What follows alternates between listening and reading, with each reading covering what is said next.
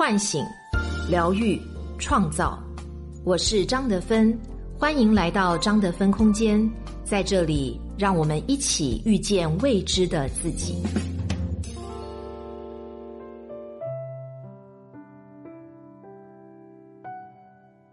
微信关注公众号“张德芬空间”，回复“喜马拉雅”，免费领取价值一百九十九元《遇见未知的自己》线上体验营。你好，我是今天的心灵陪伴者杨锵锵，和你相遇在张德芬空间。今天和大家分享的主题是：健康的内在模式下，关系更自由。作者龙佩。他的一生只经历了二十五个岁月。但是却用了不到十年的时间，成为霸占整个中国荧幕的女人。她把生命停留在了最美的年纪，离世的时候有三十万人自发吊唁她的葬礼。她是阮玲玉，一个被爱情禁锢的荧幕神话。我们在惋惜她对爱情的付出之外，不评判对错。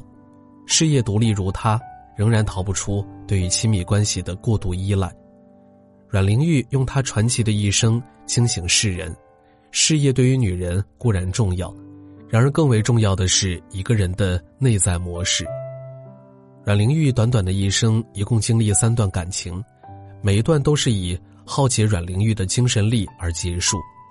第一段感情是和东家的少爷张达民，也就是阮玲玉的初恋。张达民作为从小和阮玲玉认识的男人，不管是财富、温柔和生活上的自信，几乎能够给到阮玲玉需要的一切。就算是这份感情遭到了父亲的强烈反对，张达民仍然瞒着全家，为阮玲玉母女提供生活上的保障。天真的阮玲玉以为这就是爱情，然而张达民在父母去世后，他很快把所有的家产挥霍殆尽，并且还染上了赌博和鸦片的恶习。阮玲玉在感情中并没有选择放弃，而是耗尽自己资助张达民，他努力拍戏。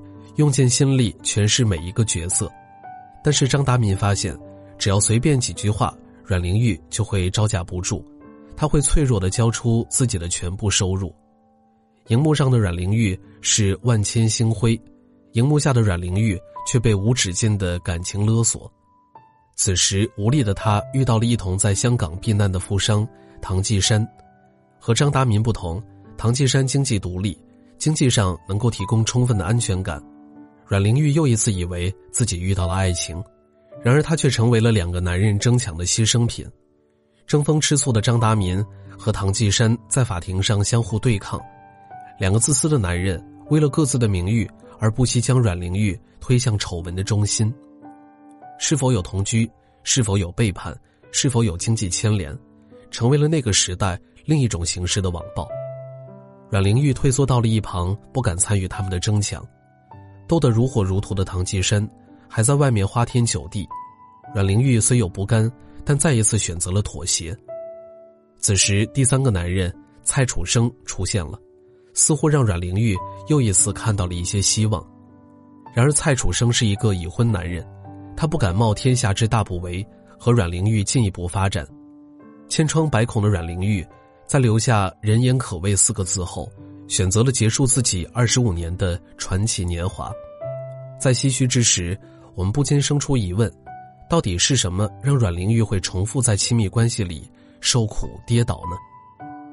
其实，阮玲玉的三段感情都在重复她最熟悉的内在模式，而这种模式形成于她的原生家庭。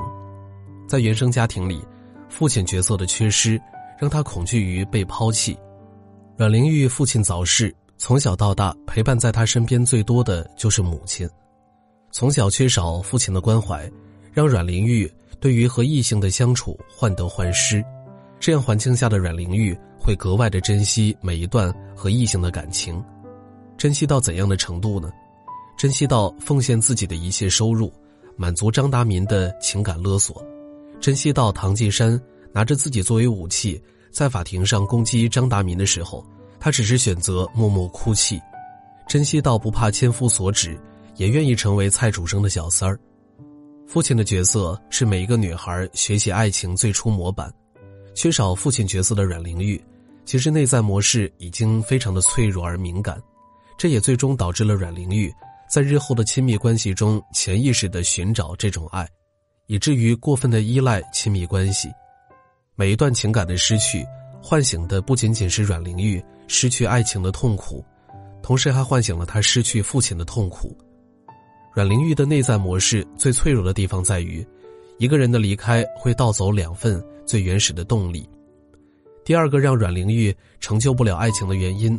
是童年的经历让她自卑，让她习惯于不配。自我的形成，一个重要的途径就是别人。自我的形成，一个最重要的途径就是别人。从他人眼中的自己，他人对自己的评价，他人对自己的反应，最终形成一个内在的我。阮玲玉以佣人女儿的身份生长于富庶人家，自然少不了下人孩子的标签，而对下人孩子的自我认同。也成为了阮玲玉内在模式的一部分。这些早年经历让阮玲玉能够清晰而切身的体会自卑和敏感，也能够让阮玲玉极为细腻的荧幕上诠释角色复杂的状态。但这种自卑和敏感却让他失去了对亲密应有的防御。阮玲玉说过：“我太弱，我这个人经不起别人对我好。要是有人对我好，我也真会像疯了似的爱他。经不起别人对我好。”是一种寻求过度融合的状态，只要对方稍微的付出，就值得自己给出全部。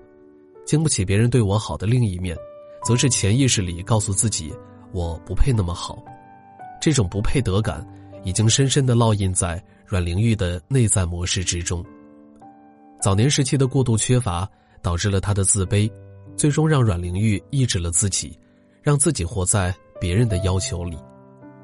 有这么一类人，他们总是遇人不淑，在建立亲密关系前，他们满怀期待，却只敢远远的看着，不敢交流。在一段亲密关系中，他们充满委屈，却不停的妥协，换来耗尽自己。好不容易有勇气走出一段关系后，遇到的下一个人还是肆无忌惮的压榨和索取他们。我常常会接待这些类型的来访者，他们有着和阮玲玉类似的内在模式，在他们眼里。自己似乎被命运紧紧的扼住了喉咙，老天一直不让他们幸福。有一位优秀的王女士，她工作于著名的国企中，有着稳定的工作、很高的收入、不错的社会地位，在外人看来，她的生活已经没有什么可挑剔的了。但其实她经历了两段极度浩劫的婚姻，第一段婚姻以丈夫出轨带着小三儿回家而结束，第二段婚姻也是很类似，虽然还有一纸证件。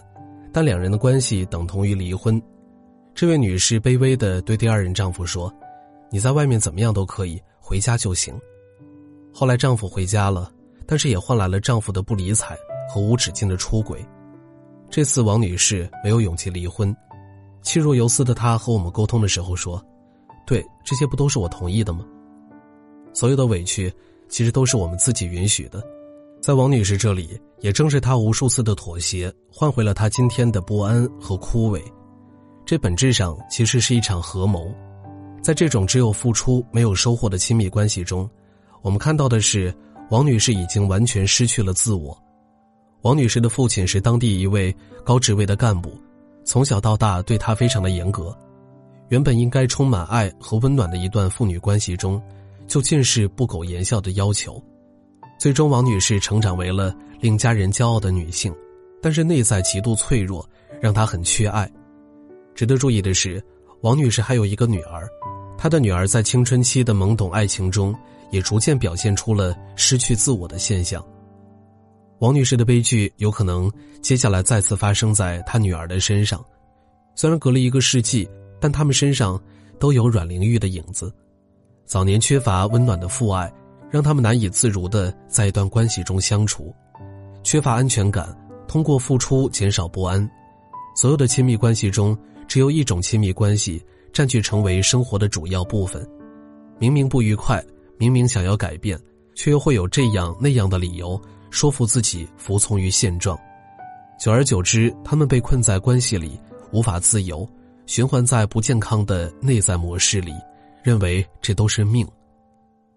阮玲玉的悲哀或许有一定的时代因素，旧时代遗留下来的男尊女卑和三从四德，始终还是束缚了那个时代的女性。不论是经济机会还是教育机会，一个世纪之前的女性和此时此刻的今天都是无法相比的。或许我们会有一个需要治愈的童年，甚至是糟糕的感情，但是这并非是命，而是可以改变的。你可以从自己的内在模式着手，首先需要清醒的对自己的情绪和成长有觉知。你已经多久没有描述过自己的情绪了呢？压抑自己的情绪和需求多久了呢？这个问题是否曾经有觉察到呢？不自知的悲伤，甚至是自我攻击和自我否定，会很容易将人拖往抑郁的状态。回避或者压抑自己的情绪，本身就是内在模式不健康的表现。觉察自己的内在模式是否健康，也是走向心灵独立的重要工作之一。内在模式健康的第二个表现是，以开放的态度允许自己成长。我们在很长一个时间里被教育不能矫情，要去适应社会，这个说法本来没有错，但是我们适应的目的是让自己变得更好，而不是麻痹自己习惯于一个糟糕的环境。算了，这都是命，就是拒绝成长的消极表现，也是不健康的内在模式，在尝试感动自己、说服自己和改造自己。健康的内在模式本应该是在不造成伤害的前提下。通过寻求改变的方式，让自己变得越来越好，而不是牺牲自己让别人变得越来越好。健康的内在模式还表现在可以从多种社会关系获取动力。阮玲玉的悲剧就在于，她把爱情作为了大部分的动力来源，以至于失去爱情的时候，她感觉失去了全部。然而，健康的内在模式根本不会让你过于把情感倾注在一种关系之上。想要不被一叶障目，那么就要打开心扉，去发现世界其他的美。是不是人间的情感就只有爱情了呢？肯定不是。一个读书分享会，一个女性成长的团体空间，一场团体运动，哪怕只是一个广场舞，都是能够让人获得动力的。最后，请让强大的内在接受自己的童年，接受早年的不悦。我们都不会有完美的父母。不会有完美的伴侣，也不会有完美的自己，而亲密关系中的各种不完美，恰好是我们自己需要去成长的空间。微信关注公众号“张德芬空间”，回复“喜马拉雅”，免费领取价值一百九十九元《遇见未知的自己》线上体验营。我是张德芬，如果你想和我有更多的交流和互动。欢迎搜索关注微信公众号“张德芬空间”，心灵之路上，我会和你一起成长。